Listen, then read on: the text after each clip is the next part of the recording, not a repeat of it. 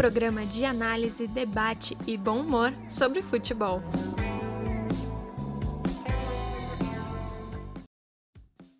Bom dia, boa tarde, boa noite.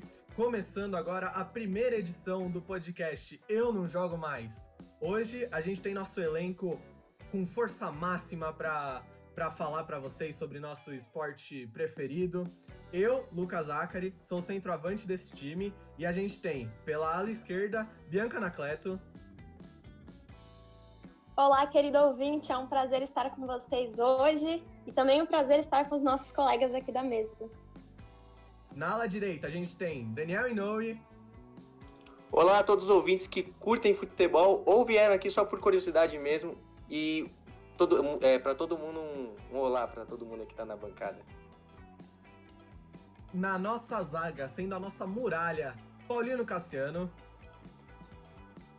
Fala pessoal, tudo bem? Bom, é, é um prazer enorme estar aqui com vocês para a gente debater sobre é, esse esporte que a gente tanto ama, né? É, ainda mais com, com essa mesa de respeito, com esse time de respeito. Então, bora lá. E no nosso gol, para fechar o time, Arthur Nascimento. Salve, salve, querido ouvinte. É uma satisfação estar aqui para começar, como diria o professor Vanderlei Luxemburgo, esse projeto. E é uma satisfação enorme também estar aqui para discutir futebol com, com, com gente que sabe tanto disso.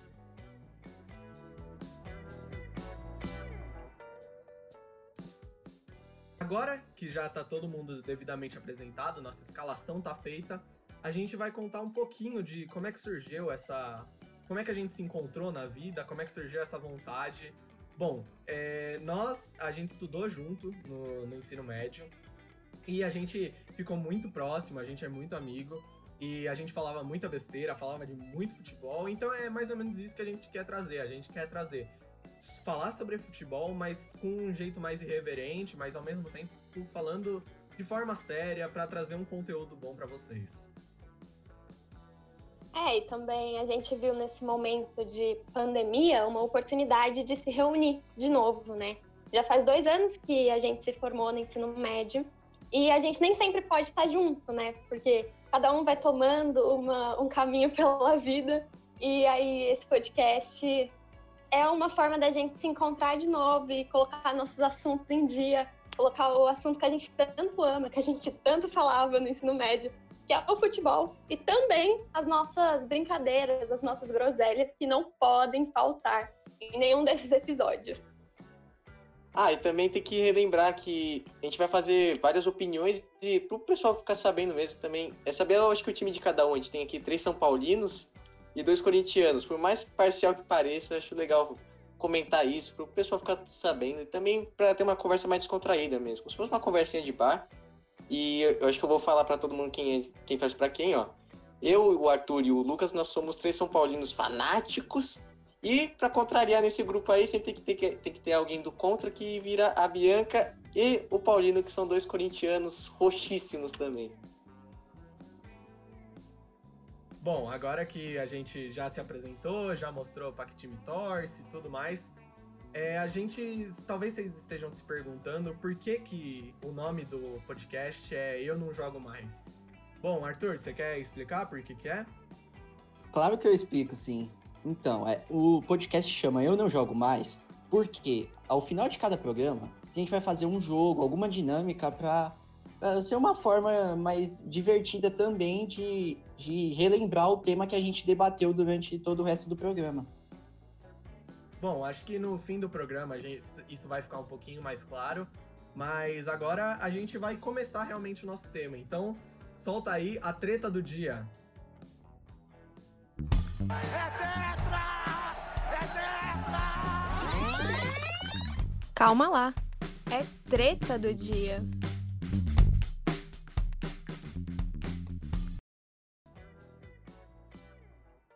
É, nesse tempo de quarentena, é, o futebol tá parado e muitas emissoras, muita gente tá fazendo seleções de diversos tipos. Seleção do século, da década, do futebol europeu, do futebol sul-americano. E a gente resolveu ir um pouco nessa, nessa onda. e fazer um, uma coisa sobre o nosso futebol. O que, que a gente pensa do nosso futebol. Exatamente, Lucas. É, a gente como, a gente, como foi passado para vocês, a gente gosta de debater bastante, é, principalmente as questões do, do, nosso futebol nacional e o que, que ele vem se tornando. Então, para esse primeiro episódio, a gente decidiu fazer a seleção dos anos 2010 do futebol brasileiro, dos jogadores que jogaram em território brasileiro. É, então, vale jogadores que, que tenham jogado nos campeonatos nacionais é, desde o ano de 2010 e que tenham se destacado. E a gente, cada um com as suas respectivas é, visões de jogo, é, resolveu montar a sua própria seleção, aquele time é, que mais se destacou. E isso é, é importante destacar também que, que a gente está falando aqui é, sobre o momento desses jogadores enquanto eles atuaram no futebol nacional, né? Então, por exemplo, se eu quiser colocar o Neymar na minha equipe, eu preciso considerar somente o tempo que ele jogou aqui é, no Santos. Bom, é isso mesmo, e só para lembrar também, assim, para sua argumentação pode ter coisas de seleção assim, mas o que a gente quer falar mesmo é sobre o, o que o jogador fez aqui no país. Então, valem estrangeiros também. Ah, não. Não. Estrangeiros que jogaram muito pelo, pelo Campeonato Brasileiro, enfim. Vocês vão ver daqui a pouco que tem algumas coisas aqui pra gente discutir. Então, como, como todo mundo já sabe, e é normal, todo time começa por um bom goleiro. E acho que esse é o ideal pra gente começar. Então vamos começar pela nossa participante Bianca, quem você colocou para goleiro? Ah, então, né? Assim, meu goleiro, ele não poderia ser outro além do Cássio do Corinthians. Eu acho que vocês já esperavam isso, porque quando surgiu essa proposta, a primeira coisa que eu pensei foi: meu goleiro vai Cássio. Vou justificar. Ele é um goleiro muito decisivo.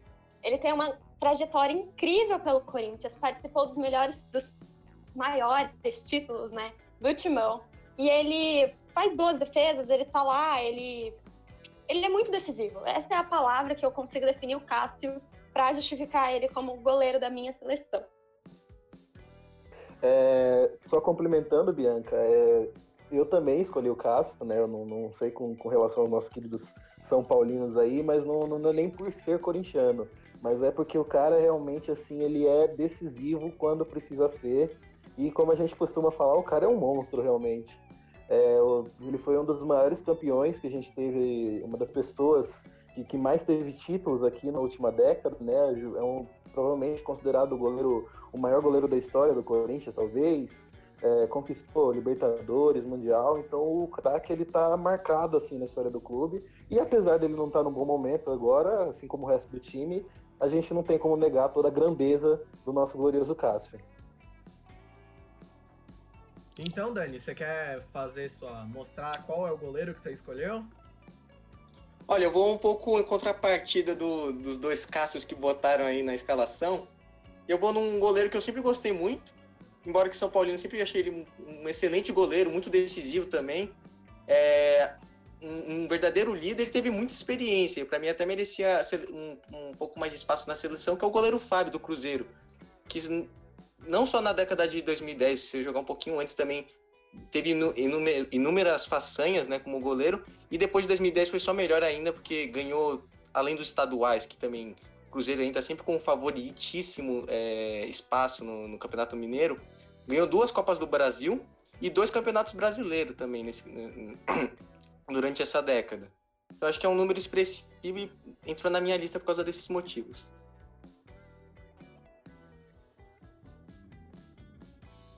Eu, eu também eu vou de Fábio também como meu goleiro, porque é, tudo isso que você falou é verdade. O Fábio, ele é, foi um goleiro que foi para a bola de prata, é um, é um goleiro que foi muito decisivo. Ele tem, por exemplo, uma atuação na, no último título grande do Cruzeiro, que foi a Copa do Brasil em 2018. Ele teve uma atuação abismal contra o Santos, que ele pegou três pênaltis na decisão por pênaltis. E foi um goleiro muito consistente. Tipo, eu pensei no Cássio também. O Cássio é um goleiro sensacional, assim, incrível mesmo, um dos, é um dos maiores ídolos da história do Corinthians. Mas eu, eu considero que o Fábio ele foi um cara mais consistente durante a década e teve é, menos fases ruins do que o Cássio. Por isso a minha escolha. Mas são dois grandes goleiros de fato. Bom, tô vendo então que eu vou ter que ser o, o voto decisivo, né? Lembrando, acho que a gente não falou, é, no fim de cada posição a gente vai definir então uma seleção geral que depois a gente vai mostrar. E na realidade esses dois goleiros foram os que eu tinha colocado em xeque. Passei, talvez tenha sido a, a posição uma das mais difíceis para escolher, mas eu pensei um pouco na relação de realmente um protagonismo direto nos títulos conquistados, além de é um puta goleiro, não tem, não tem o que falar dos dois goleiros, mas eu penso que tem um deles que ele nos títulos se destaca mais. Talvez é, o Fábio ele não tenha um destaque, talvez porque o, o, time do Cruzeiro fosse melhor nos títulos que, que ele conquistou. Então, o, o Cássio, ele, cara, primeiro os, o Mundial e a Libertadores, se aquela bola do Diego Souza entrasse, o Brasil tava melhor. E só que ele teve protagonismo aí no Mundial. É, ele foi craque do Brasileirão como goleiro em 2015. Ele foi bola de, vice da bola de prata em 2017, luva de ouro em 2018 da Copa do Brasil. Ele é o jogador com mais títulos da história do Corinthians. Então, assim, por causa dessa questão de ser decisivo, eu vou ficar com o Cássio mesmo. Porque, assim, os dois são ótimos goleiros, mas eu acho que o Cássio, nessa questão, apesar de ter falhas, algumas bem grotescas, é um cara que, que ele é mais decisivo, entendeu? Então acho que nesse ponto eu vou ficar com o Cássio. Só pra falar justo, justo. É, eu só queria, só queria complementar aqui também, gente, que o Arthur tocou num ponto aí que ele falou que o, que o nosso glorioso Cássio, né? É, não tem nem como eu não ser um pouco clubista quando eu tô, tô falando desse, desse, desse cara. É, ele ficou no ponto de que o Cássio ele teve algumas fases que ele acabou não sendo tão acabou não indo tão bem quanto ele foi em outras, né? Mas é, é inter, inter, muito interessante acompanhar que o, o Cássio ele acompanha justamente o ritmo do time. Então, quando o time tá para cima, o Cássio tá fenomenal, assim. E quando o time tá para baixo, assim, ele. É, eu não acho que ele acabe jogando mal. É, em algumas vezes, realmente, o cara acaba é, tendo algumas falhas, né? Que, que a gente lembra, é, umas coisas que a gente não queria lembrar, mas que a gente lembra. É, mas isso não diminui nada o tanto que esse cara joga, mesmo quando o time não vai bem. É, é, erros acontecem eventualmente, mas ainda assim ele, ele de, consegue deixar o nome dele. Assim. Bom, beleza. É... O Dani, você quer falar alguma coisa? Eu queria complementar também que perfeita colocação de todo mundo que, que, que, falou aqui sobre cada posição e o porquê. Eu não sei a vocês, mas eu também, quando eu tava montando o meu time, eu lembrei de alguns nomes. Na verdade, são só dois goleiros que eu lembrei que eu acho muito justo a gente fazer a, a, a menção deles também, eles passarem em branco nessa década, eu não acho tão bacana. Se quiserem completar também à vontade. Mas eu, eu, eu pensei muito em botar. Minto, eu não cheguei a pensar, mas que eu. a pensar em colocar, mas que eu lembrei deles foi um negócio marcante, que foi o Jefferson, goleiro do Botafogo, que, independente dos maus, dos maus momentos que o, o, o Botafogo passou, ele estava ali defendendo. Foi para a seleção muito por causa desses motivos também. E sempre a torcida apoiou muito ele.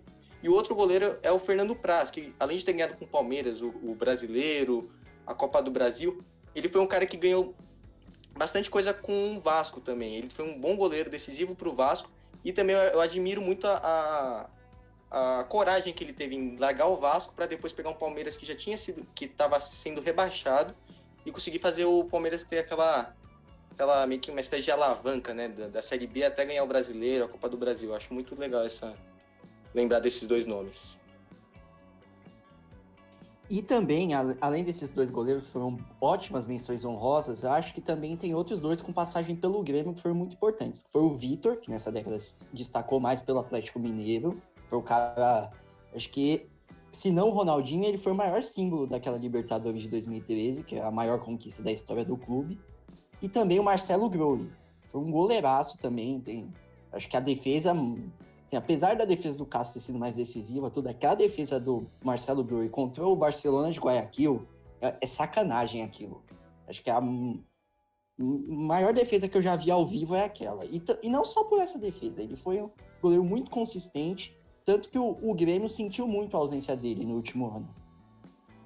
Bom, perfeitas colocações. Eu acho que realmente é, esses goleiros que a gente citou como, como menções honrosas, além do Cássio e do Fábio, foram os principais mesmo dessa, dessa década. E agora a gente vai partir para a zaga. Todo mundo vai falar já o, os, o lateral direito, os dois zagueiros e o lateral esquerdo. Eu quero começar porque eu tenho um clubismo aqui nesse, nesse ponto aqui que eu quero já eu já quero falar o meu. Então vamos lá. É, eu vou começar como lateral direito. É o Marcos Rocha. É um cara que ele começa no, no, Atlético Mineiro, ganhando a Libertadores de 2013, ganhando a Copa do Brasil de 2014, sendo o craque do Brasileirão e a bola de prata por esse pelo, pelo Galo. Depois ele vem para o Palmeiras em, e ganha o Campeonato Brasileiro de 2018. É um cara que, apesar de ser um pouco contestado atualmente, o começo de década dele e até mesmo o campeonato pelo Palmeiras, ele foi bem, ele jogou muito bem. Aí, como zagueiros, eu tenho os, o número 63 de maior brasileiro de todos os tempos, que se chama Anderson, que na realidade se chama Dedé. Ele talvez tenha sido o maior zagueiro da, desse período, em que ele ganha a Copa do Brasil pelo Vasco, e aí ele vai pro Cruzeiro, e assim, detona, ele mesmo machucado, ele começa a jogar muito bem, então você tem, ele ganhou o Brasileiro de 2013 e 2014, a Copa do Brasil em 17 e 18, ele é o melhor zagueiro em 2010, 2011 e já pelo Cruzeiro em 2013 e ganha a bola de prata em 2011 e 2013. E o outro zagueiro que eu vou colocar é o nosso querido Pedro Jeromel, que depois dele passar pela Europa, ele volta para o Brasil e faz assim uma um final de década ali, depois de 2015, ele faz perfeito assim na dupla ali com o Kahneman, ele foi sensacional. Então ele ganha a Copa do Brasil, Libertadores, Recopa, é bola de prata em, desde 2015 até 2018. E ele é considerado o melhor zagueiro da Libertadores no ano em que o Grêmio ganha, em 2017, e em 2018 também, que o Grêmio chega nas semifinais. Agora vem meu clubismo. Porque, assim, é um cara que não tem muitos títulos, é... ele não conquistou tudo, só que ele tem um, um sorriso cativante. Ele tem um, um, poder de fogo de jogar a bola para dentro da, da área com, no lateral. Que esse cara é o Reinaldo. Mano, esse cara, ele começa em 2013 pelo São Paulo. Ele tinha sido campeão A3 da, pela Pinapolense. Vai pro São Paulo num ano horrível em 2013, que o Murici salvou a gente. E ele vira um dos melhores laterais esquerdos daquele campeonato. Aí ele joga mal pelo São Paulo, não, não tem como negar. Vai pra Ponte, joga muito bem. Ele vai pra Chape depois emprestado, é, depois do, do trágico acidente. E é um dos principais líderes daquele time. Ele é o cara da bola parada. É, tem aquele jogo na Libertadores, o primeiro jogo depois do, do acidente, que ele mete um gol de falta da, da entrada da, da lateral da área, no ângulo assim. E depois que ele volta pro São Paulo em 2018, ele volta jogando muito, mas jogando muito. E ele é, um, ele é o melhor, talvez um dos melhores jogadores do time atualmente, um dos líderes da, da equipe. Então, assim, clubismo, sim, se vocês não aceitarem, tudo bem. Mas eu precisava falar do Reinaldo. Aí, Shastri, é... Bom, a gente com certeza é, viu uma grande carga de clubismo né, nessa última parte de você falando, mas é, eu até entendo é, pela posição, porque realmente o cara, é, assim, pela minha visão de fora, ele realmente se destaca bastante no, no, no São Paulo. É, mas os dois primeiros que você falou também, o Dedé e o Jeromel, também foram as minhas escolhas e eu não tenho mais nada a acrescentar ao que você falou. Eu acho que foram dois grandes nomes da última década, principalmente o Dedé. Eu lembro lá, não sei, em 2012, 2011, sei lá, esqueci agora até o ano, os anos em que ele jogou pelo Vasco, pelo Glorioso Vascão mas o cara era o nome do Vasco. É, em todos os noticiários esportivos, o tempo todo eu só ouvia falar de Dedé, e era um dos grandes craques do futebol brasileiro daquele momento. É, e com certeza deixou o seu nome marcado no que foi a zaga dessa última década. Então eu só posso concordar com você. Nos dois primeiros, é claro.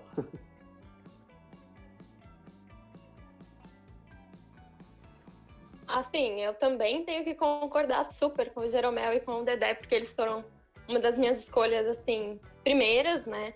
O Jeromel, né, pela grande atuação que ele fez pelo Grêmio, gente, foi absurdo, assim. No último ano, nem tanto, né? Mas o Henneman, né, que tava com ele ali na zaga, tipo, eles foram uma dupla, assim, sensacional, na minha opinião. É, o Jeromel, é, tipo, foi eleito várias vezes, é, ganhou vários títulos de como dos melhores zagueiros, né?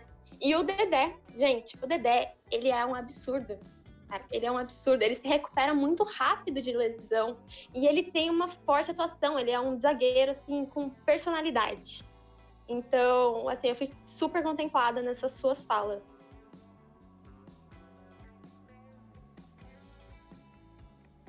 Olha, eu vou falar, ó, eu fiz os mesmos votos que você botou, Lucas. Eu botei o Microsoft, acho que o Paulino também botou o Microsoft, confere isso ou não?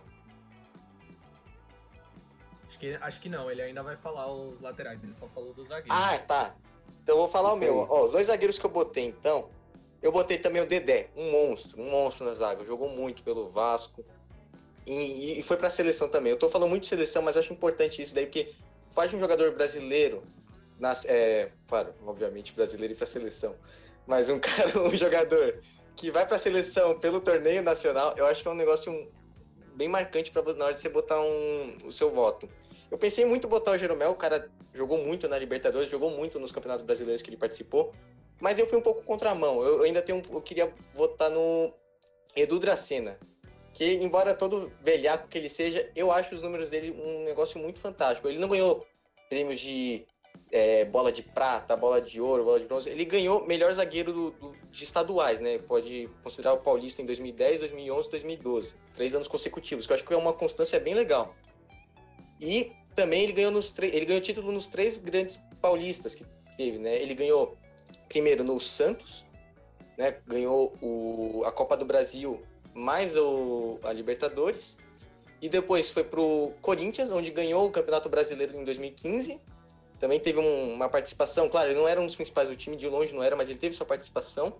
E também ganhou em 2016, logo um ano, um ano depois, no time rival, que foi o Palmeiras. Ganhou o Brasileirão em 2016 e também em 2018. Então acho que eu botei um pouco mais por causa de, desses números de títulos também, porque eu sabia que, que acho que ele não, não poderia, acho que, cair no voto de muita gente. Então eu falei, ah, vou, vou botar no meu pelo menos pra dar aquela relevada no cara. O Daniel gosta de botar gente velha nos times, essa é a verdade. É, Arthur, fala aí seus laterais, seus zagueiros. Tá, a zaga é essa mesma, Dedé e Jeromel, porque acho que os dois são incontestáveis. O, ah, o Jeromel, cara, tipo, ele tinha o Kahneman na zaga, é verdade, mas os laterais que ele jogava junto, Cortez e Edilson, ganhava Libertadores com esses caras. E sendo o melhor zagueiro da competição ainda, é, todas as bolas de prata é sacanagem o que o Jeromel joga. E o Dedé também, é um cara que acho que inclusive merecia ter sido olhado com mais carinho pelo Filipão no ciclo da Copa 2014. Eu acho que foi um zagueiro que se destacou muito no, no, no Vasco e também no Cruzeiro. Agora é tudo por causa desse 2019 maldito que o Cruzeiro teve, acho que todo mundo tá meio mal lá, mas ele ainda assim tem uma relevância muito grande numa década que teve grandes conquistas pro time. Agora, para as laterais, eu vou colocar na lateral direita o Fagner, que ele foi um nome que chegou à seleção brasileira, é um nome que teve muita constância no Corinthians, ao meu ver, desde que ele chegou em 2014, é titular incontestável da posição. Então, também, querendo ou não, foi titular da última Copa do Mundo, foi um cara de grande destaque. Também tinha a confiança do Tite, né, nessa convocação, óbvio. Mas... deitou nele. Ah, mas até aí, eu... ah, ele deitaria mais em qualquer outro lateral do futebol brasileiro, ao meu ver. E na lateral esquerda, colocar o Fábio Santos. Ele não é um primor técnico, nunca se destacou muito, assim, tipo, nunca foi um pilar do, do time dele, mas ele, ele, foi muito constante no Corinthians, que ganhou grandes, grandes títulos lá. Foi um foi um grande jogador no Corinthians e também no Atlético Mineiro, ele ganhou uma bola de prata em 2016. Então, é um jogador bate-pênalti, tudo. Eu acho um jogador que durante a década ele fez mais de 200 jogos no Corinthians e também no Atlético Mineiro. Então, até pela falta de opção, não dá para fugir muito disso.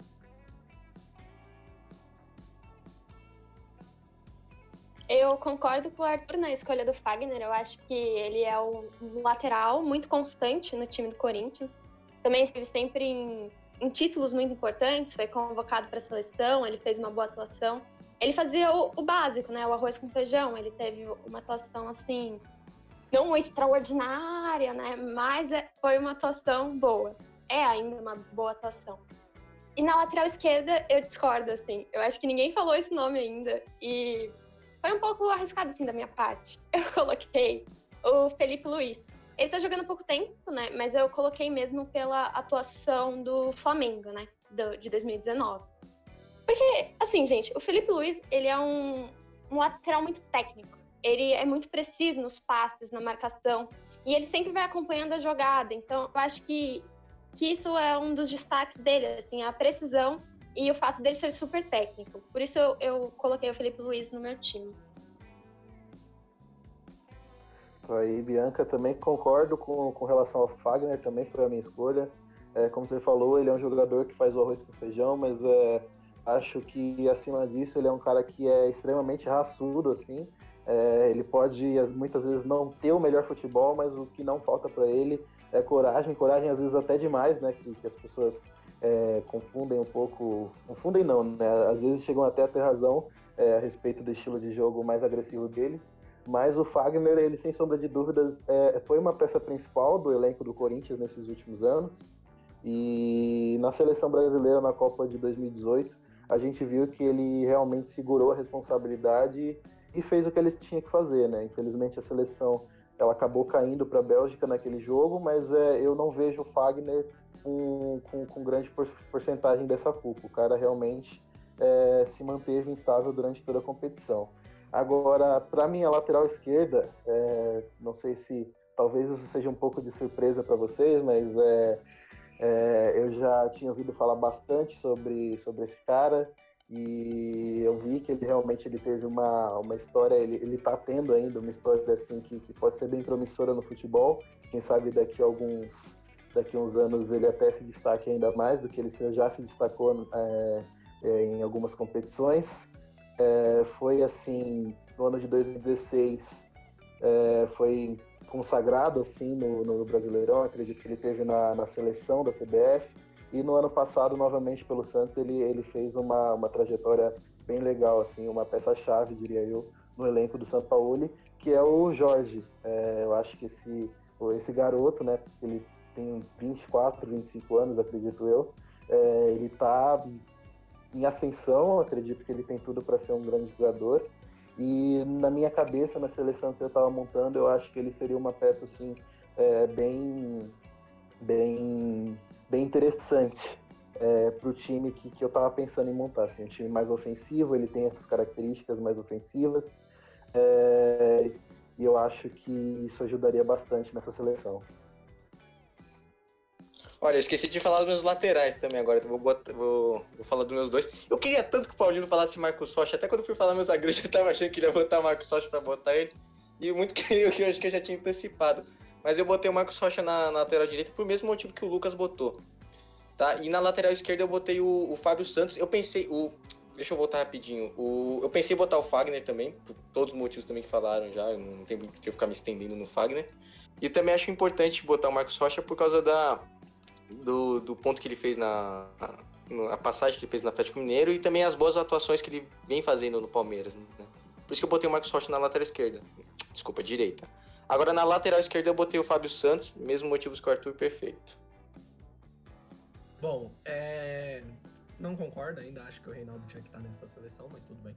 É... E com relação ao Fagner, é... eu coloquei o Marcos Rocha, mas foram esses dois que, que acho que dominaram o, o, o, as, as competições aqui no Brasil pela lateral direita, mas concordo com o Fagner. Falei brincando daquilo lá do Hazard, porque, porque realmente não tinha o que fazer com o Hazard ali. É, bom, agora a gente tem uma questão. É, já te passo a palavra, Arthur. É, a gente tem, tem três com o Fagner, Dedé e Jeromel.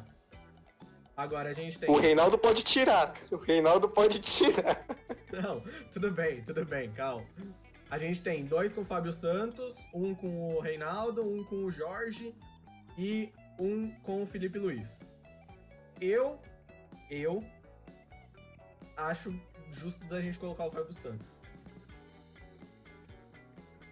Não sei, não sei o que vocês acham. Tá na minha lista. É, eu, eu acho que a gente pode colocar, mas assim, a gente monta o time reserva. Olha, eu, tipo, eu até pensei em colocar o Jorge, apesar de eu ter votado no Fábio Santos, eu pensei em colocar o Jorge, porque eu acho um jogador é, tecnicamente superior, mas eu acho que por se tratar da década toda, com, como ele é, como, como o Fábio Santos, ele teve uma, uma década desde o do começo até o fim, sendo titular em grandes equipes do Brasil, eu acho que, infelizmente, até a gente tem que colocar ele como titular. Tá certo então, Arthur. Eu vou, vou concordar com você, porque eu acho que, que o Jorge ainda tem muito mais a nos mostrar por aí. E o Fábio Santos também realmente foi, foi um grande jogador. Isso não, não, não tem. É, não há nada que possa contrariar isso, né? Então, é, eu aceito. Acho que a gente pode deixar ele sim na nossa situação. Eu tenho que concordar com vocês, e isso dele estar tá sempre sendo titular nos principais times do Brasil é algo relevantíssimo. Beleza, então a gente já definiu a nossa zaga com Wagner, Dedé, Jeromel e Fábio Santos. E agora a gente vai pro meio campo, que a gente teve muita gente para colocar. Imagino que tem algumas discordâncias, mas algumas, é, algumas partes. Talvez uma seja unânime, mas não vou, não vou me, me é, antecipar, né? Então, quem quer começar? Levanta o dedinho aí pra eu ver. Vem com, vem com, vem com o Arthur, que ele ainda não começou. Bem, o meio-campo, nossa, foi muito difícil escolher, porque teve muito jogador com boa qualidade técnica, assim, muitos jogadores bons mesmo, mas a maioria deles não teve um grande período na década aqui. Inclusive, por exemplo, esse foi o, o motivo que eu não coloquei o jogador que eu mais gosto tecnicamente, que é o Arthur. Não por causa do nome, nada disso. É, é, que ele só teve o ano de 2017 praticamente aqui no futebol brasileiro, de, jogando em alto nível. Então, por isso ele não pôde entrar. Mas agora, indo para os nomes que eu coloquei mesmo, vou fazer outras menções honrosas, provavelmente, se não forem citados, mas agora, quem eu escolhi?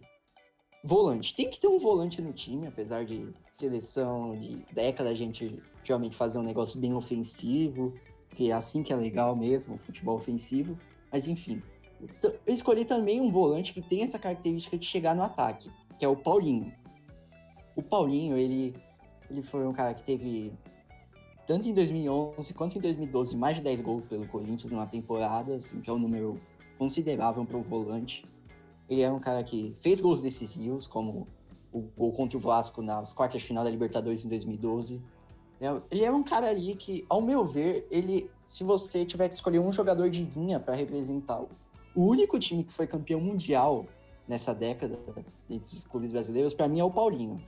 Ele é um motorzinho no meio-campo, ao meu ver. E também ele já conseguiu seu espaço na seleção brasileira jogando aqui no futebol brasileiro. Agora, falar dos meias. Esse foi mais difícil ainda que os volantes. Mas eu tive. Um deles, na verdade, não foi. Esse eu tinha desde o começo, que era o Everton Ribeiro. É o cara destaque, não só em Cruzeiro e Flamengo, como também no Curitiba, que ele, ele fez parte muito importante da campanha do time que chegou na final da Copa do Brasil em 2012, fazendo gol na semifinal contra o São Paulo, por exemplo. Mas enfim, e também, em, do, em 2013 ele foi sensacional no Cruzeiro, fez inclusive um dos gols mais bonitos da década. Se não for aquele do Neymar que ganhou o Puskas, é o gol do Everton Ribeiro, ao meu ver. Enfim, não só gol, deu muitas assistências, formou uma dupla incrível com o Ricardo Teve isso em 2014 também. E quando chegou no Flamengo, ele até teve um bom nível, mas não encontrou um grande time ao seu lado e demorou para se tornar um jogador top da posição no Brasil. Mas em 2019 ele conseguiu isso, claramente é uma liderança, é um jogador que dava cadência para o time. do Flamengo, que foi um dos grandes times que a gente teve nessa década. E acho que é isso. O Everton Ribeiro é um grande jogador. A outra posição de meia foi muito difícil. Pensei em vários nomes mesmo. Mas eu, eu acabei escolhendo o Luan. O Luan, por quê? Ele, entre 2015 e 2017, especialmente, ele teve um pico muito grande, meu ver. Ele até chegou a jogar mais como ponta no começo da carreira, mas depois se firmou como meia. Ele se tornou um jogador muito influente no, no time do Grêmio. Ele foi um cara decisivo, ele fez. Ele destruiu na Libertadores de 2017. Ele também teve papel muito importante na Copa do Brasil em 2016. Também em 2015, no campeonato, ele já ganhou bola de prata. Quando o Roger Machado chegou no Grêmio, ele foi um cara central na revitalização do time que estava precisando. E o Luan, ao meu ver, ele foi o jogador que sozinho, tirando um que eu vou citar lá no ataque, eu acho que vocês já imaginam qual, foi o jogador que sozinho mais influenciou um desempenho ofensivo do time. Olha, agora eu vou falar o meu meio de campo. É, para mim, qualquer time tem que ter um volante. Eu sei que tem times que você pode montar escalações que não tem um volante, onde ele não seja crucial, mas para minha opinião, eu acho que o volante é essencial. Casemiro 2018 na Copa tá aí pra, pra mostrar isso. E eu botei um, um cara que, sinceramente, eu, eu agora tô querendo me arrepender que vai ficar muito Corinthians também. E eu botei o cara que ele é o Ralph, volante do Corinthians, né? Só jogou pelo Corinthians, basicamente. Mas eu achei ele bacana de botar, porque ele foi um cara que não teve nenhuma. É, algum protagonismo ou responsável por ter ganhado tais títulos, mas ele foi um cara que ajeitou o time. A, a, a, o meio de campo defensivo para trás, né? Para mim, se estabilizou com ele no time. Tanto por causa disso que conseguiu ganhar do Chelsea naquele Mundial, conseguiu ganhar Libertadores. E para mim, o cara que não teve muitas, muita, muitos prêmios individuais, mas teve, acho que vale ressaltar que teve craque do Brasileirão, como primeiro volante, né, que ele ganhou, e ganhou bola de prata também como o melhor primeiro volante. E eu acho que também teve os estaduais que ele ganhou, né, 2013, 2018 e 2019, que eu tô com a listinha aqui. Eu acho bacana ter botado ele. Agora eu, queria me arrepender um pouco porque tem, tem só corintiano praticamente nessa lista agora. Ah, desculpa, você já tá esquecendo também. É, eu parei no Ralph tanto que eu, que eu me esqueci. Botei no meio de campo a Rascaeta, que embora recente, o cara é, no Cruzeiro, no, no Cruzeiro já um ano antes, já tinha ganhado muita coisa. É, ganhou prêmio de craque do Brasileirão em 2018 e também ganhou em 2019 no Flamengo. Embora recente nesse, no, no Flamengo, eu acho que a atuação que ele teve nos jogos foi um negócio importantíssimo junto com Everton Ribeiro, que eu também coloquei. É, os dois fizeram um, um, uma, uma bela de uma maestria no, no, meio de campo, né? Fizeram meio que uma orquestra naquele ataque do Flamengo. E também não só na atuação no Flamengo, né? Tanto o Everton Ribeiro, que jogou pra caramba no, no Curitiba no, e no Cruzeiro, quanto o Arrascaeta, que também teve um papel fundamental no, também no Cruzeiro. É, então, Arthur, como você tinha falado, você tinha pontuado respeito ao seu xará, o Arthur, que jogou pelo Grêmio lá em 2017 e que, que teve seus pontos de destaque, mas que acabou não entrando na sua seleção. É, mas na minha, o cara entrou é, e eu tenho, assim, motivos que eu acho plausíveis de explicar que, é, para eu explicar justamente, eu preciso falar de uma vez só todos os meus meias. É, então eu repensei um pouco a minha estratégia, que a gente até tinha comentado um tempo atrás aí, que eu falei que eu faria um 4-3-3, mas assim, é, para o meu time funcional, o que eu pensei foi eu ter assim, é, trabalhar com 4-4-2, com quatro meias que são Arthur e Paulinho, é, Arrascaeta e Everton Ribeiro, como vocês bem pontuaram. É, eu acho que com, com esses quatro, é, com esses dois volantes e com, com Arrascaeta e com Everton Ribeiro na frente, é, a gente teria meio que, que, não só um motorzinho, mas um, um belo de um, de um motorzaço, assim, para poder arrancar, e a gente teria tipo, uma dupla que, que seria muito forte é, na, na, tomada de bola e na parte defensiva, que correria bastante também para ajudar em contra-ataques e, e, afins. É, eu defendo o Arthur porque eu acho que ele é um cara que também que ele está só começando e que ele é um cara que, que futuramente pode vir, pode vir, desculpa, a fazer o que o Casemiro faz atualmente na seleção. É, o Casemiro realmente é, é, o grande nome da posição. Quando a gente fala em volante, é, é o único que me vem à cabeça. E, e a gente viu na Copa como que a seleção é, não funciona tão bem sem ele, né? Que ele é realmente uma peça-chave. Pelo menos naquela seleção ele era uma peça-chave. Mas para o meu time, é, eu coloquei esses quatro nomes é, e eu acho que, que eles trabalhando juntos, assim, é, o Arrascaeta e o Arthur mais pela esquerda, o Paulinho e o Everton Ribeiro mais pela direita, a gente teria tudo para ter um. Assim, tanto em contra-ataque quanto em questão de armação de jogada, e seria assim um timaço. Bom, é... eu, no, no meu caso, eu pensei em colocar o Ralph, pensei em colocar Paulinho, tive várias mudanças. Mas o, é sempre esse último homem que eu tive mudanças. Porque para mim, meu time na, no final ficou aqui, ó. Só tapa, só qualidade técnica, só quem corre a bola, não corre os jogadores, tá? Então, o que, que eu pensei? No fim, acabou sendo um, um meio-campo cruzeirense, eu não, não tinha percebido isso, mas eu penso que é um time que tomou, assim, tirando o ano passado, que foi um patético, é, tomou, assim, as, as rédeas dos principais campeonatos.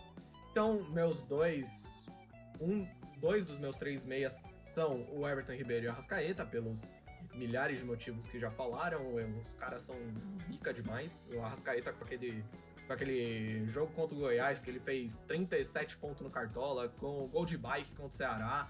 O Everton Ribeiro com a liderança dele, com as jogadas de efeito. Agora, um cara que eu coloquei, que talvez pouca gente se lembre, talvez por ser do começo da década, mas foi um cara muito importante nesse Cruzeiro e que depois foi jogar no Santos, no Botafogo, mas não teve tanto sucesso. Esse cara é um Montijo. Por quê?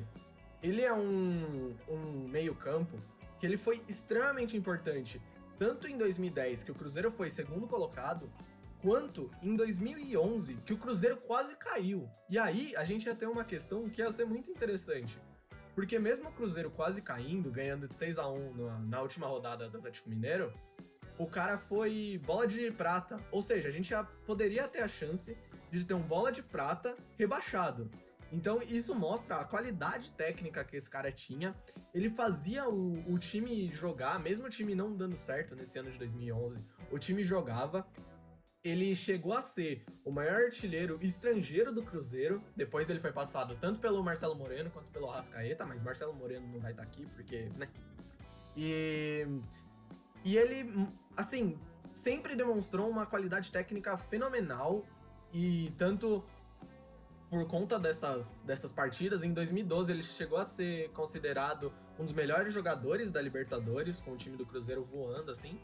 E talvez essa passagem pelo Santos e pelo Botafogo tenha prejudicado um pouco essa, essa imagem dele no, no futebol brasileiro, mas para mim é um cara fenomenal que, que tinha que estar tá nessa seleção. Eu olhei um pouco pro time do Grêmio, assim, o, a Libertadores que o Grêmio ganhou, tudo, a atuação do Luan, gente, para mim foi muito boa, assim. Então eu acabei colocando o Luan no lugar dele. É, também coloquei o Paulinho, pelos motivos que já foram todos citados, né? Ele é um grande jogador. E o Everton Ribeiro, que eu acho que tá na seleção de todo mundo, porque o cara, ele é bom, né? Ele é decisivo, ele é um jogador que é muito criativo, ele faz boas jogadas e muitas assistências, gols, inclusive. Então, ele também está no meu time. Acho que é isso, né? Porque vocês já falaram tudo que tinha para falar sobre o meio-campo. Bem, acho que deu para perceber que o meio-campo teve uma grande variedade de escolhas e tem muitas menções honrosas, ao meu ver. Eu pensei, eu pensei por exemplo, colocar o William Arão, que teve uma grande fase no Flamengo no ano passado, também chegou bem no Flamengo, mas ele teve um. No meio desse caminho, ele teve um período muito ruim que a torcida pegou no pé e fez tirar a opção por ele. Acho que o Elias também é um cara que deve ser mencionado que em 2010 no Corinthians ele jogou muita bola, que o Paulinho ele chegou meio que para substituir o Elias, conseguiu muito bem, mas o Elias era uma peça fundamental no time. Também foi importante na Copa do Brasil do Flamengo em 2013 e também jogou, teve não chegou no mesmo nível, mas jogou bem no Atlético Mineiro. É agora para os meias mais ofensivos mesmo. Renato Augusto, eu considero um jogador extremamente técnico. Cara de altíssimo nível mesmo. Eu só não coloquei porque, ao meu ver, ele teve só dois anos de, de alto nível aqui no futebol nacional. Mas ele jogou muita, muita bola. E também tem outros caras que, um, ele só jogou praticamente por dois anos desse período aqui no futebol brasileiro, foi o Conca. Em 2010, o Campeonato Brasileiro do Conca foi um absurdo. Ele jogou uma sacanagem, ele era a alma daquele meio campo. E eu, eu acho que vale ser mencionado, mas por conta de longevidade não entra. E outro, que tem longevidade, mas ao meu ver não chegou a ser o principal jogador da posição no futebol brasileiro em nenhum momento, foi o D'Alessandro. D'Alessandro, ele é um grande jogador, um, acho que é o maior ídolo do torcedor do Internacional no século. Ele jogou muita bola, mas ao meu ver ele nunca chegou a ser o melhor meia do Brasil, e por isso eu não coloquei. Pois é, Arthur, como você falou, é, esses caras, eles realmente, assim, eu concordo abertamente com você em todos que você colocou. É, você falou aí do Renato Augusto, né, que eu, apesar de eu não colocar, foi doído para mim não colocar ele na minha seleção, mas ele é um, tipo, provavelmente o meu meia favorito. É, assim, por tudo que ele fez no Corinthians e o que a gente viu na, na seleção, eu ainda acredito que se ele tivesse começado aquele jogo, é, contra a Bélgica, talvez o resultado teria sido diferente no ano passado, mas é, eu acho que é um jogador que ele joga em altíssimo nível, independente de onde, de onde ele esteja. E. Bom, eu acho que é isso, né? Eu acho que, que, que esses outros que você falou também, o da Alessandro, eu sempre escuto bastante a respeito dele no internacional. É, até pouco tempo atrás eu escutava bastante, acho que o cara teve uma carreira bem sólida. É, o Conca eu não lembro muito, mas é, Quer dizer, eu não lembro muito da época é, de ver ele jogando, mas eu, eu, lembro que o nome dele também estava sempre nos noticiários esportivos, etc. E, enfim, só queria comentar isso aí mesmo, que realmente a gente foi, foi difícil assim escolher dentre tantos caras que jogaram tão bem, é, fizeram essa posição tão bem assim ao longo da, dessa última década no, no futebol brasileiro. Olha, eu, concordo muito com o Arthur ter falado o Conca. Eu juro que pensei em botar ele no meu time, só que por outros motivos também que ele já disse, de ter um período muito curto no, jogando altíssimo futebol, eu também não botei. Mas eu queria saber pra, quanto a vocês. Eu, eu lembrei do nome e falei, ah, não vou botar, mas acho que vale a pena falar o nome, que é o Arouca. O cara ganhou. Cê, cê, não sei se, se, vocês pensam com o Arouca. Mas, cara, eu, eu, pensei, eu, eu lembrei dele no Santos, que ele conseguiu deixar aquele meio de campo um pouquinho mais consistente pro, pro lado defensivo, é claro, não vou falar pra armar jogada. Mas eu também lembrei dele por ter ganhado a Libertadores com o Santos, sendo titular, e também ganhando dois, é, dois títulos pelo Palmeiras também. Não sei quanto a vocês, ganhando Copa do Brasil e Brasileiro, né? Cara, o Wesley jogou bem naquele time. O Wesley que depois foi horrível no Palmeiras, horrível no São Paulo.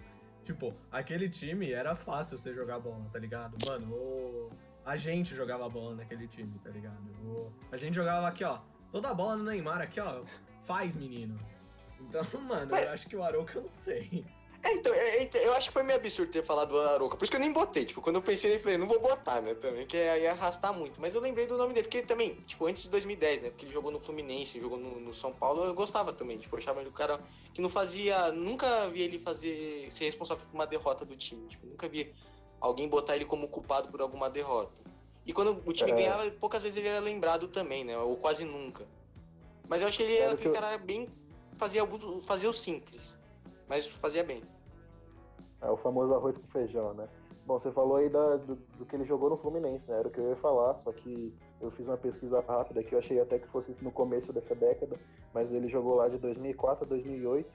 Mas é, eu lembro bastante também dessa época, apesar de eu, de eu ser uma criança ainda, mas eu já acompanhava e o Fluminense nessa época ele, ele era um time realmente bem forte. E o Arouca, se eu bem me lembro, era uma das, da, das principais é, dos principais pilares desse time, né? Eu não tenho certeza, mas ele, o Thiago Neves, talvez, né?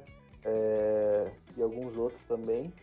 É, mas é, assim, eu acho que, que, como você falou, é um jogador que, que ele faz ele faz o, o que ele tem que fazer, assim, ele não, não é excepcional, ele joga bem, mas não assim, não, não, não me vem na cabeça assim de pensar de, de caras que fizeram coisas absurdas não, muitas vezes não absurdas, mas que, que se destacaram realmente, efetivamente, ao longo dessa última década. Bom, acho que essas menções honrosas foram importantes. É, achei estranho ninguém citar o Thiago Neves, mas eu penso que depois desse 2019 que ele teve, com a questão do Fala Zezé, com toda essa questão que ele fez, praticamente sabotou o time do Cruzeiro. Acho que todo mundo pegou uma mágoa dele, mas é, é inegável que ele teve uma década muito boa. Então, para deixar claro, acho que os três meio-campo que a gente vai colocar é Paulinho, Everton Ribeiro e Arrascaeta. Acho que esses foram os mais citados. Tá, então beleza, vamos agora para os caras que fazem gol, para os caras que são realmente os principais. É... A gente vai fazendo um 4-3-3, mas o Paulino surpreendeu a gente com um 4-4-2 que a gente não esperava. É... Então ele vai falar duas e aí vai colocar umas mençõezinhas honrosas e tal. É... Quer começar então, Paulino? Já que você mudou tudo? posso, posso começar. É, como eu estava falando lá, começar explicando assim o, o, que eu pensei do meu 4-4-2, que para complementar essa estratégia, o, o que eu queria é, era o ataque que assim que, que foi a menina dos olhos de ouro. Eu acredito que de muita gente que, que é, ao longo do ano de 2019 a gente ficou bem emocionado assistindo até quem não era flamenguista. Eu mesmo, corintiano, cheguei a vibrar em alguns jogos porque aquilo, aquilo era incrível. É, com relação ao que a gente vinha vendo no, no futebol brasileiro da última década, que é, é marcado por uma postura extremamente mais defensiva. É, então, com, com, com, aqueles volantes, é, com aqueles dois volantes que eu tinha é, e os meias como um todo, é, a minha intenção era fazer essa bola chegar lá no ataque é, de todas as formas possíveis. E, como eu falei, o, o que a gente tem com a Rascaeta, Everton Ribeiro, Gabigol e Bruno Henrique hoje no Flamengo é uma coisa assim que eu acho sensacional, eu acho que, que isso é um nível muito, muito grande e que, que, que esse quarteto ele funciona muito bem. É, então, para minha dupla de ataque, eu coloquei Bruno Henrique e Gabigol. É, eu, eu, quero muito falar sobre o Bruno Henrique, que é, que é, um jogador que eu acho assim, excepcional, que é um cara que, que corre muito e que esse sabe jogar bola. E hoje tem gol do Gabigol, que é um cara que é assim, eu não diria se ele está no maior dos níveis técnicos, enquanto a ser um jogador, mas eu diria que, que ele é sim muito decisivo, como, como a gente pôde ver é, na final da Libertadores. É, e é um cara que, assim, se ele tem oportunidade, é, em pelo menos 90% dos casos, eu acredito que ele, ele vai que hoje vai ter gol do Gabigol. É, então, tipo, eu fecho o meu time com, esses dois, com essa dupla de ataque e, e, no que eu montei na minha cabeça nesse 4-4-2 seria uma, assim, uma seleção que, que passaria voando assim facilmente por cima de, de qualquer time. É, foi bem difícil é, escolher, porque, sei lá, a gente teve um Neymar muito brilhantado no começo da década e, enfim, a gente teve muitos jogadores muito bons. Outro que eu queria colocar aqui também, que era o Emerson, é, o Guerreiro próprio, assim, que, que o meu clubismo tentou falar um pouco mais alto. É, mas eu, eu, passei por cima disso tudo para falar sobre esses craques, porque para mim é, eles fizeram a diferença é, e mostraram para gente que a gente podia deixar um pouco de lado esse, esse esquema tão defensivo que a gente vinha vendo. Eu, como um corintiano, é, sou suspeito para falar sobre isso, porque a gente viu aí o que, o que, que, o que, veio acontecendo ao longo desses últimos anos como um todo, né? Mas, mas é isso, gente. É Bruno Henrique, Gabigol e pra cima deles. Paulina, eu tenho que concordar com você em tudo, assim, porque eu também pensei em formar um time que não ficasse tão na retranca, né? E isso aí eu acho que vai ser até discutido quando a gente for falar de técnicos, né? Porque eu fiquei com dois técnicos na cabeça, mas vou deixar isso para depois. Eu também coloquei o Gabigol e o Bruno Henrique. Gente, o Bruno Henrique, eu acho que, como o Paulino disse, ele é um grande jogador, assim. Ele sabe o que ele tá fazendo e ele é rápido, sabe? Ele, tipo, é decisivo. E também eu fiz um esquema 4-3-3 e eu coloquei, surpreendentemente, sem clubismo, juro pra vocês, olha, gente, coloquei um palmeirense. Eu coloquei o Dudu. Gente, a atuação dele é, no Palmeiras, tipo, hoje, na minha visão, ele é um dos melhores jogadores do Palmeiras ele faz muita assistência, muitos gols. Ele ganhou a Copa do Brasil 2015, os campeonatos brasileiros de 2016, 2018. Ele estava lá nos títulos. Então ele é um jogador assim de grande relevância, de grande destaque para o time. Olha, acho muito legal ter botado lembrado do Dudu. Também lembra, o Bruno Henrique também, o cara jogou que jogou no ano passado foi algo fenomenal. Mas meu ataque vai um pouco diferente. Olhando meu time, tá muito lento atrás, né? Você pegar minha zaga, até o próprio volante, que é o Ralf, vai ficar um time com, com 20 mil correntes no pé. Mas acho que depois do meio de campo pra frente, o futebol flui mais.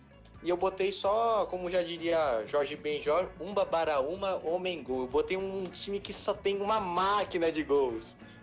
Eu botei o Gabigol, que ano passado, pô, em termos de número, fez gol pra caramba. Eu botei também o. Também não só ano passado do, do Gabigol, mas no Santos, quando ele. Ano retrasado, no caso.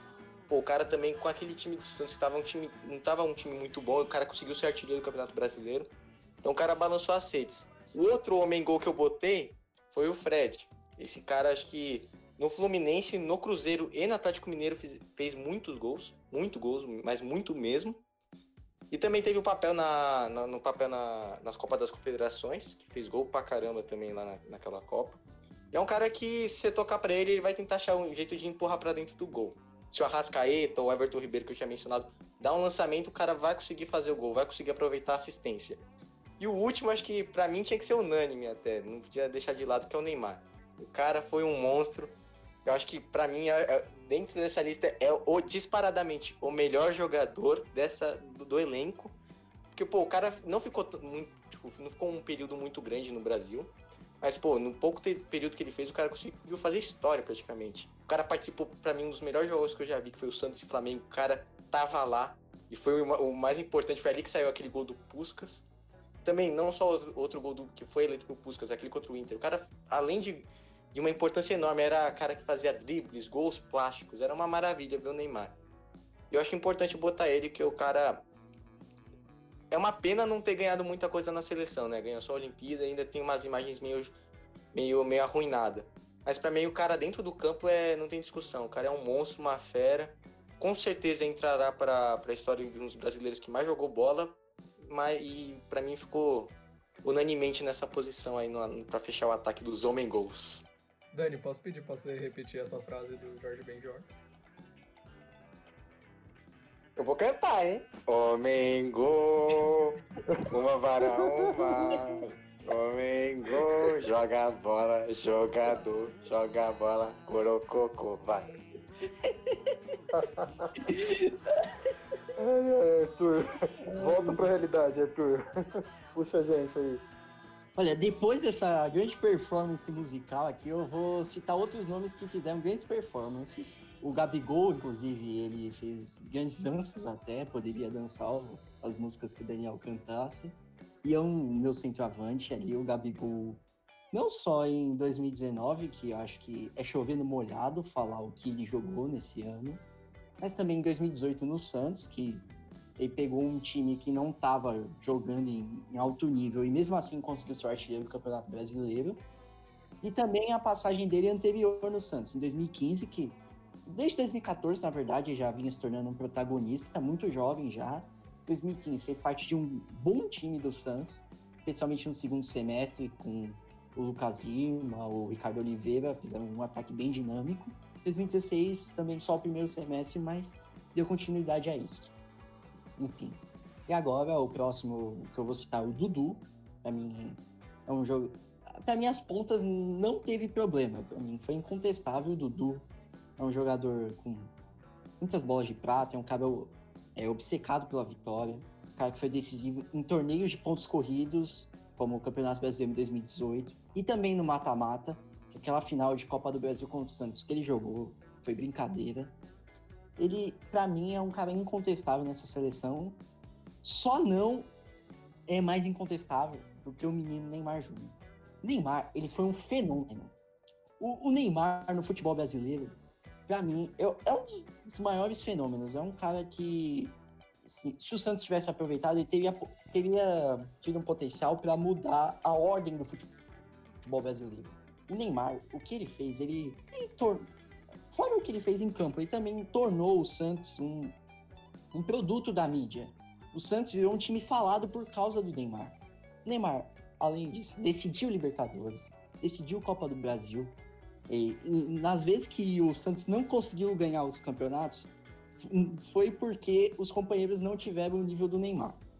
Sim, o Neymar jogou muito, até ele foi um pouco até prejudicado nesse legado dele, porque o calendário da época era muito ruim e, se era convocado para a seleção, perdia jogos importantes. E por isso ele não conseguia mostrar todo o seu nível no, no, Campeonato Brasileiro. Mas mesmo assim, ele ganhou duas bolas de prata e foi, e foi eleito o Horse Concurso em 2012. Então, eu acho que não dá para deixar o Neymar de fora. Cara, eu concordo com o Arthur em gênero, em número e em grau. É exatamente esse o meu, esse meu ataque com esses jogadores. Mano, Dudu, ele joga muito pelo Palmeiras, ele é o cara do Palmeiras, não tem, não tem o que falar. Mano, sem, sem ele, o Palmeiras não tinha ganho nem em 2018, 2016 talvez, mas 2015 não, porque ele faz os dois gols da final que leva o Palmeiras, que faz o Palmeiras empatar a série do, do jogo para levar para os pênaltis.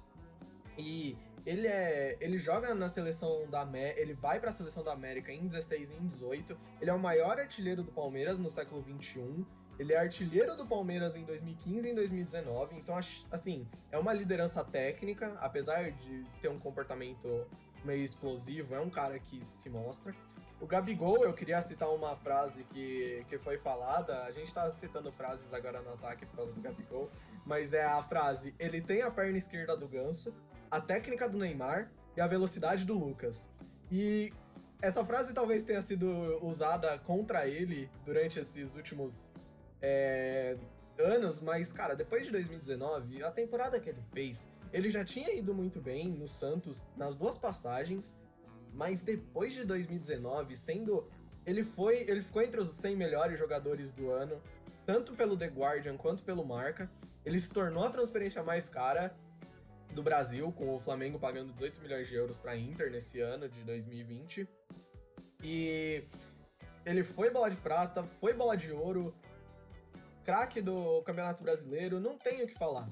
E o Neymar, nosso menino da vila, desde 2000 e, desde que ele estreou em 2009, mas a partir de 2010, com um cara, mano, destruindo o Paulista com Robinho e Ganso, destruindo na Copa do Brasil, fazendo 8 a 0 todo jogo, é, 8 a 1 no Guarani, enfim, é, depois a Libertadores jogando muito, decidindo tanto semifinal quanto final. E, e é um cara, assim, que faz absurdo em campo. Desde, desde aquela época. Eu sou Neymar Zete, pode falar, não ligo. Pode xingar, Bianca, não ligo, tô vendo você me xingando aqui. E eu sou Neymar Zete, não, não tenho problema. O cara é melhor jogador da, ele é bola de ouro, melhor jogador do Campeonato Brasileiro. Até quando ele não jogou bem, que foi na final do Mundial contra o Barcelona, ele foi o terceiro melhor do Mundial. Ele, inclusive, foi o melhor do Sul-Americano Sub-20, conquista o a Copa das Confederações quando tava saindo do Santos, querendo ou não, é um título que ele ganhou por jogar aqui no Brasil. Ele conseguiu essa convocação por jogar aqui no Brasil. Ele faz, depois de 48 anos, o Santos chegar na final. O cara é o maior artilheiro do Santos pós-era Pelé. Não tem outra. Neymar, Neymar, Neymar. Neymar, nem menos. é, tá bom, é, assim, é indiscutível isso tudo que vocês, que vocês pontuaram sobre ele. É, eu realmente concordo que o Neymar assim, é um jogador fora de série, assim, ele é o, é o grande craque, grande nome da nossa seleção atualmente, e o que, que ele fez jogando é, pelo Santos aqui no Brasil realmente foi uma coisa é, que chega a ser um pouco assustadora, né?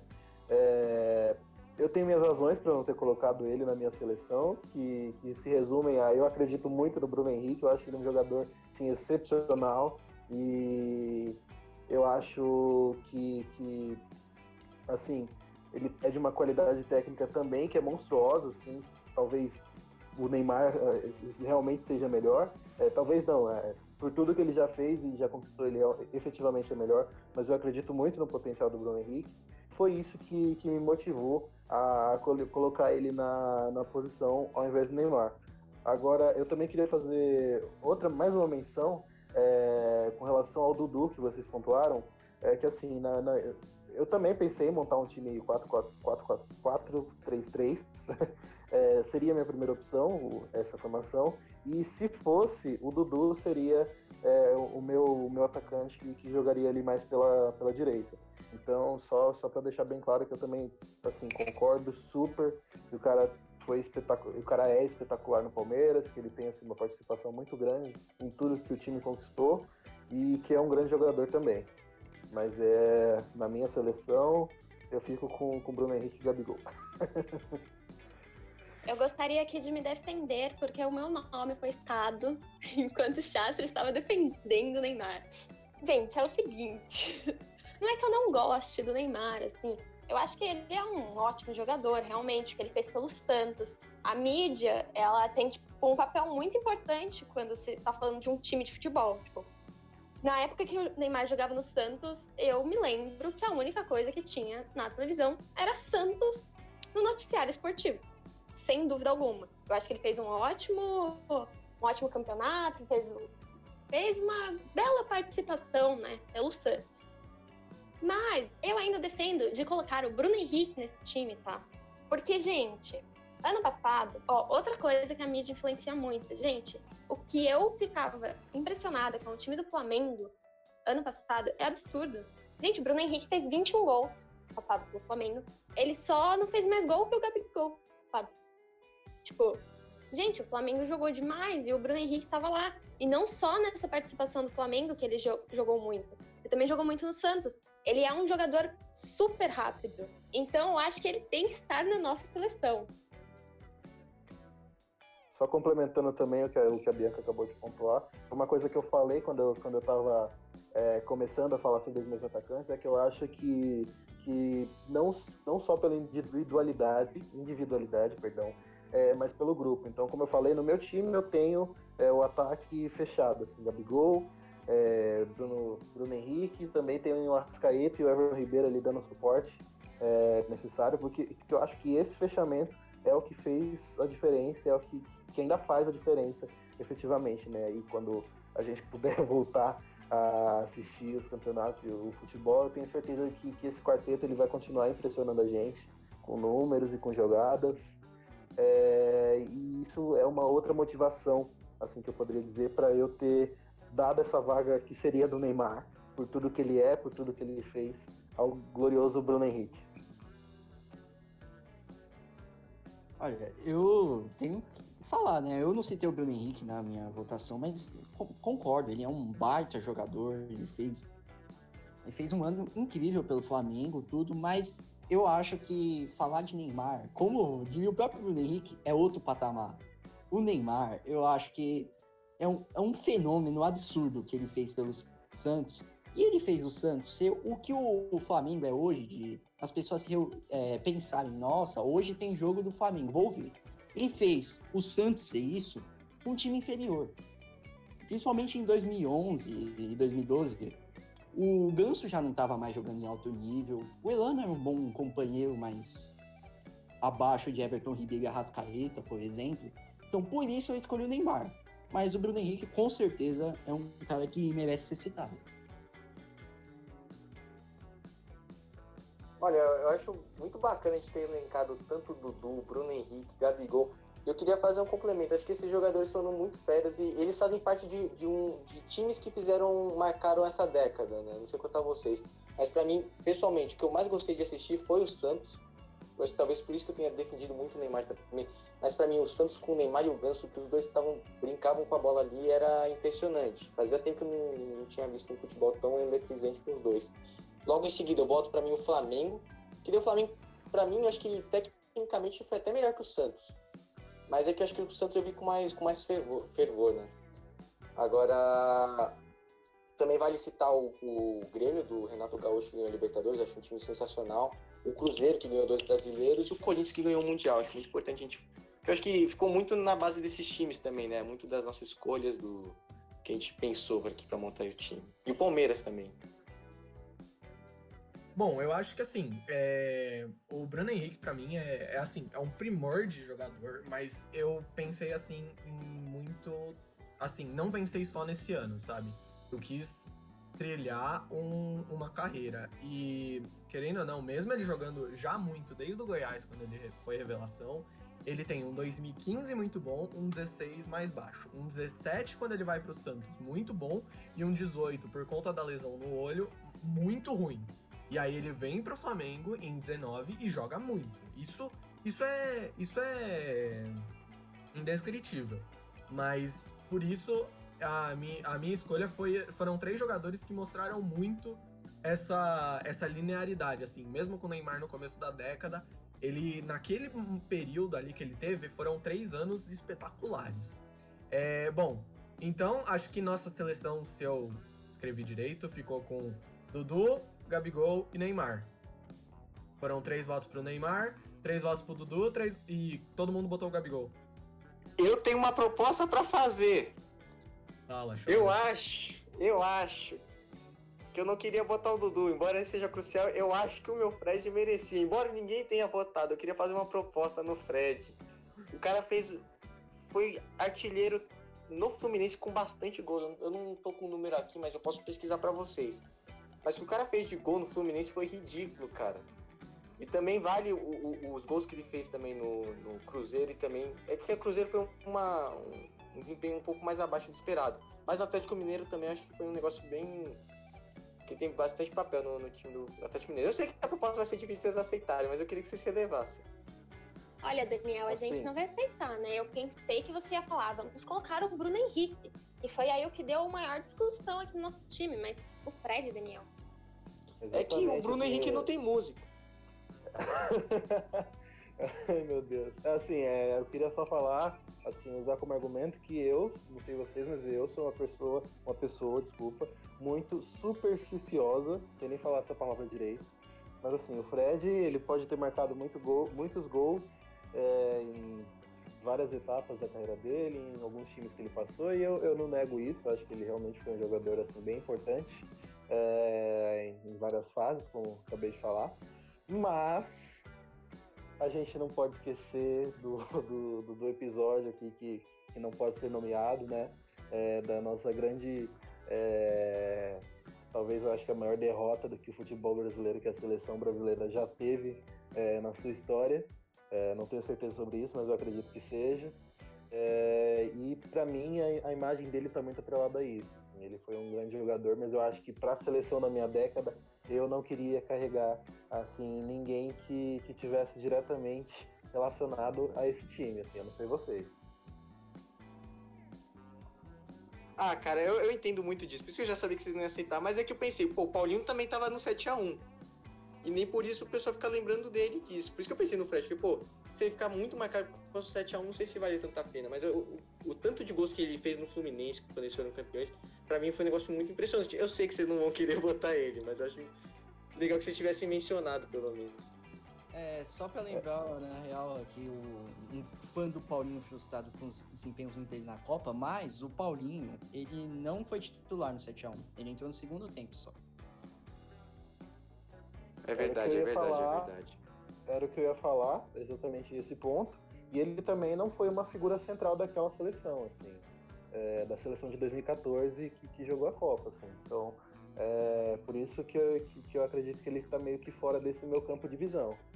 É, e também, claro, tem um pouquinho do clubismo ali envolvido, né? Paulinho, porra. O cara. É isso aí, vocês entenderam.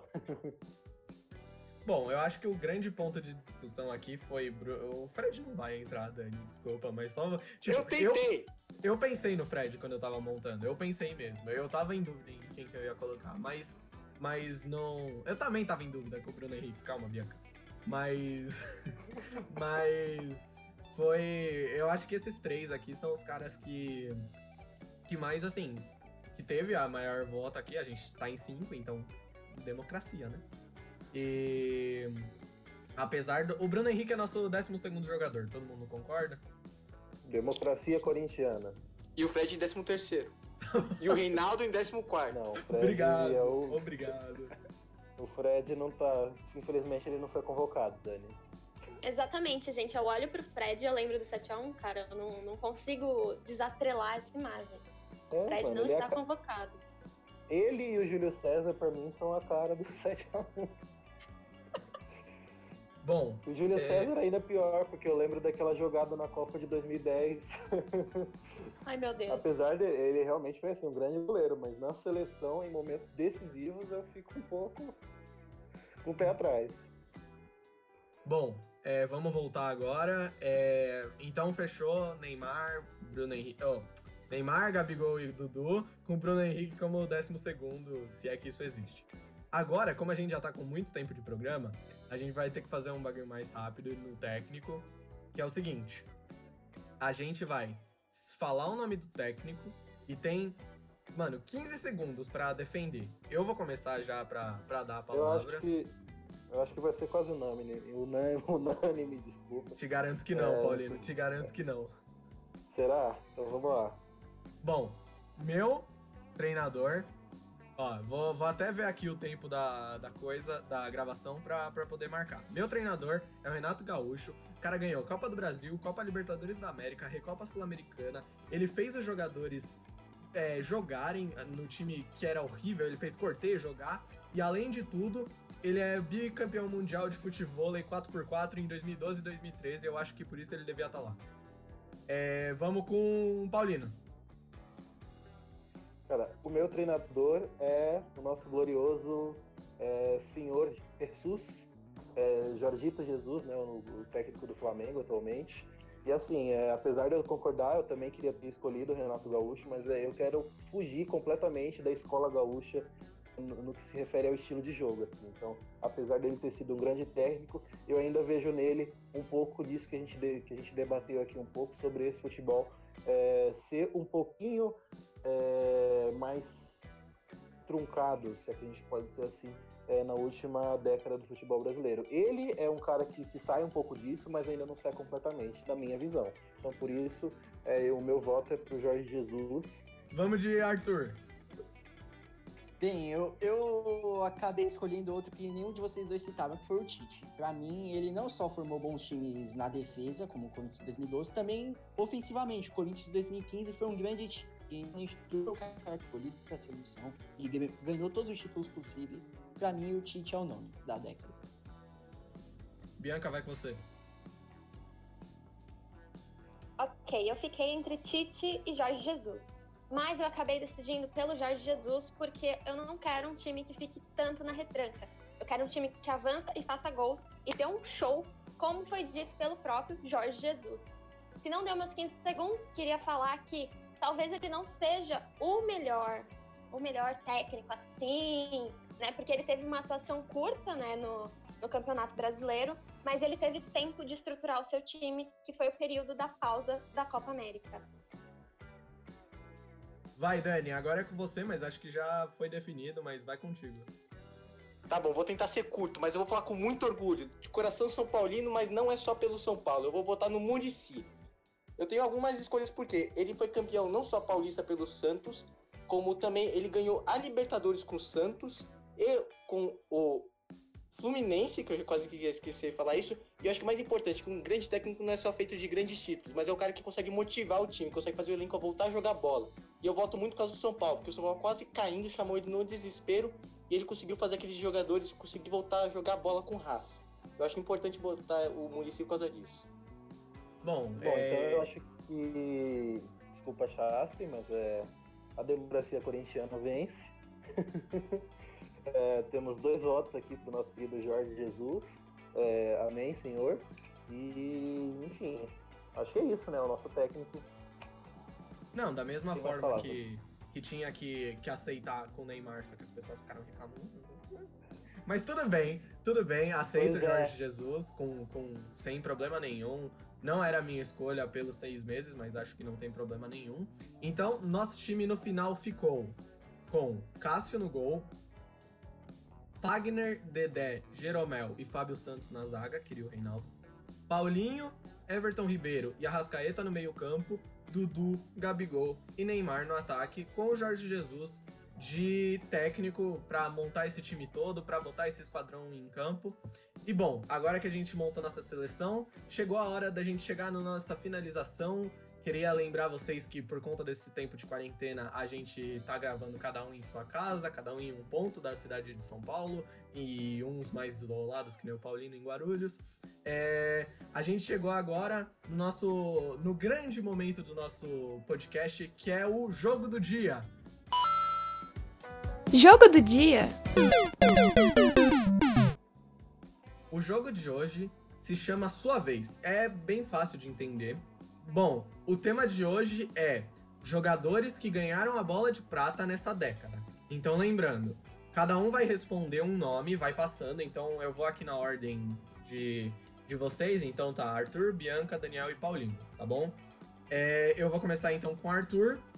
Vocês têm que falar. Eu tô aqui com a lista de todos os vencedores da bola de prata dos anos 2010, ou seja, de 2010 até 2019. Vocês vão falando aí.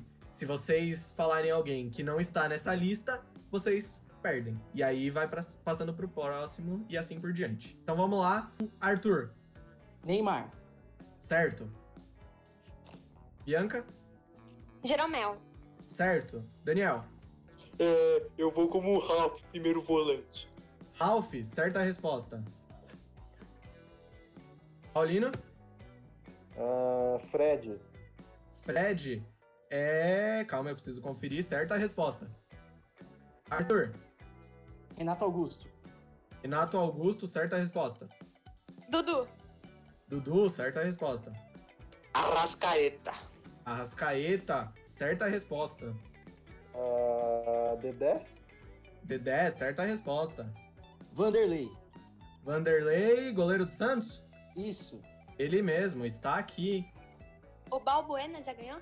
Balbuena ganhou em 2017. Vai, Daniel. Eu vou de Fábio, goleiro. Fábio Goleiro, ele ganha em 2010, 2013. Parabéns. Fagner. Fagner, tá aqui em algum lugar, peraí. Achei. Arthur? É, eu vou de Thiago Carleto. Tá aqui, tá certo. Você tá indo nos caras aleatórios, mas tudo bem. Bianca? Gabigol. Gabigol tá aqui também. O Arthur vai ganhar, mas eu vou de Hernanes. Hernanes? Hum. Não tá aqui não, Dani. Não tá? Ah, sim, zoei. Ah, mano, vai tirar, velho. Paulino. Ah, o grandíssimo Bruno Henrique. Bruno Henrique, tá aqui sim. Paulo Paulo. Guerreiro. Guerreiro. Tá aqui. Luan. Luan, tá aqui também. Rodrigo Caio. Rodrigo Caio, que chute perigoso, hein? Que chute perigoso, que chute perigoso. Errou! Ué, Rodrigo Caio 2019 não não foi? Não, foi Gustavo Gomes e Lucas Veríssimo. Já falei os dois, então foda-se. Vocês não podem Ah. falar mais eles. Quero mudar o meu então. Vou... Então, Daniel tá fora do jogo. Vamos lá, Paulino. Ah, Dani. É, Elias, do Corinthians. Elias, tá aqui. Arthur. Lucas Prato. Lucas Prato. Mano, como é que você tá falando desses caras? Lucas Prato tá aqui. Bianca. Gabriel Jesus. Gabriel Jesus. Everton Cebolinha. Everton Cebolinha. Everton Ribeiro já foi citado? Everton Ribeiro não foi citado, não. Cara, eu não sei, o Renato Augusto. Renato Já Augusto. falou. Já, falou. Já falou. Ah, já então- falou. Fui eliminada porque já Foi falaram. eliminada porque já falou. Agora a gente tá com Paulino e Arthur. Vamos ver. Alguém tem que perder logo, porque senão esse podcast vai ficar muito grande. Paulino, Bora. vai. Fernando Praz. Fernando Praz, certa resposta. Arthur, Juninho, lateral do Figueirense. certa resposta. 2011. É... Paulino, vai. William Arão. William Arão. Cadê? Tá aqui, certa resposta. Arthur, Meu Deus, eu chuto muito bem. É, o. Gerson. é, Gerson tá aqui. Paulino. Tchê. Tchê, eu não- Certa resposta. Arthur. Mentira! Tchê foi em 2016 pelo Palmeiras. Arthur. Jonas. Jonas. Jonas, Jonas e a Baleia? O Ele- Jonas do Grêmio, bem feito. Sim, com certeza. Paulino. Dudu. Dudu? Dudu já foi. hein, campeão? Então, Quem já o, Ar- foi? O Dudu já falou, já foi falado. Quem já falou? Acho que a Bianca. Sabe? Vocês estão roubando, eu não lembro. Eu Então, falei, foi o segundo jogador que eu falei. Nossa, O Arthur. foi considerado o primeiro vencedor do dos nossos joguinhos, do Eu Não Jogo Mais. É, Bom, agora a gente vai acabar nosso programa, porque já deu bastante tempo e eu quero ver como é que a Bianca vai editar isso. É, Suas considerações finais, por favor. Vamos começar com a editora, vai? Olha, gente, muito obrigada por este programa. Eu gostaria de agradecer e vou lutar um pouco, né, para editar este podcast. E foi muito bom reunir com vocês para discutir isso que a gente sempre discutiu. E espero que os ouvintes curtam esse podcast e que a gente possa falar mais sobre futebol e discutir sobre esse esporte que é tão querido pelo Brasil. Arthur, sua declaração final. Gostaria de dizer que eu fiquei estudando pra esse jogo, fiquei muito empolgado aqui, por isso que eu sabia do Juninho, sabia do Thiago Carleto, esses caras. Mas enfim, foi um grande prazer estar aqui nessa primeira edição do Eu Não Jogo Mais. Espero que seja a primeira de muitas, muitas mesmo. Projeto que eu tô muito feliz de estar começando, com- principalmente por ser com vocês. Discutir futebol é a coisa que eu mais gosto de fazer na vida. E com vocês, então, é isso. Espero que os ouvintes gostem e Inclusive, só para lembrar, a gente já criou um Instagram e vamos criar outras redes sociais também. É, se vocês tiverem alguma sugestão, alguma dúvida, qualquer coisa, podem entrar em contato com a gente. O Instagram é podcast underline eu não jogo mais. Beleza, valeu, Arthur, pela lembrança do Instagram. Vamos agora, Daniel Inoue, suas palavras finais. Olha, quero agradecer. Eu eu acho que fico chateado por não ter ido Fred e Murici na lista. Mas foi muito, foi muito gostoso ter feito esse podcast, ainda mais com pessoas tão, tão adoráveis. E quero agradecer a todo mundo que estava aqui e também para todo mundo que acompanhou, né? Todo mundo que ouviu até, até o finalzinho. Fica meu agradecimento aí e até a próxima. Paulino, suas considerações finais, vamos aí? É, bom, primeiramente eu quero dizer que assim, é, eu fui roubado, é, que o Bruno Henrique ele deveria estar naquela seleção, realmente foi roubado aqui mais uma vez, como vocês puderam ver nesse último jogo, porque o, Dudu aí, a, Bianca ela tá inventando, ela falou, e se ela colocar na gravação é porque ela gravou depois.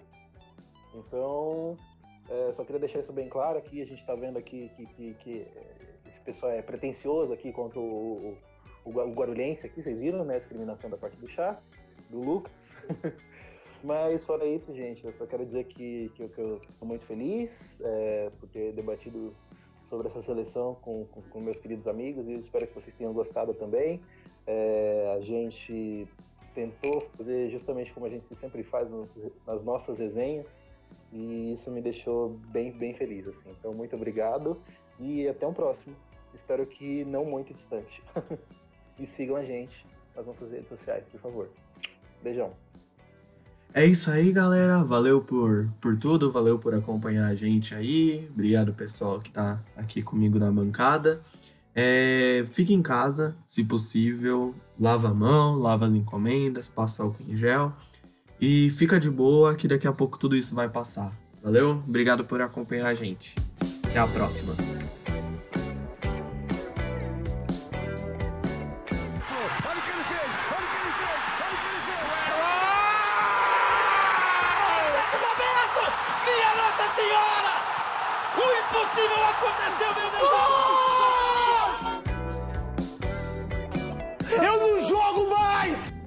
Programa de análise, debate e bom humor sobre futebol.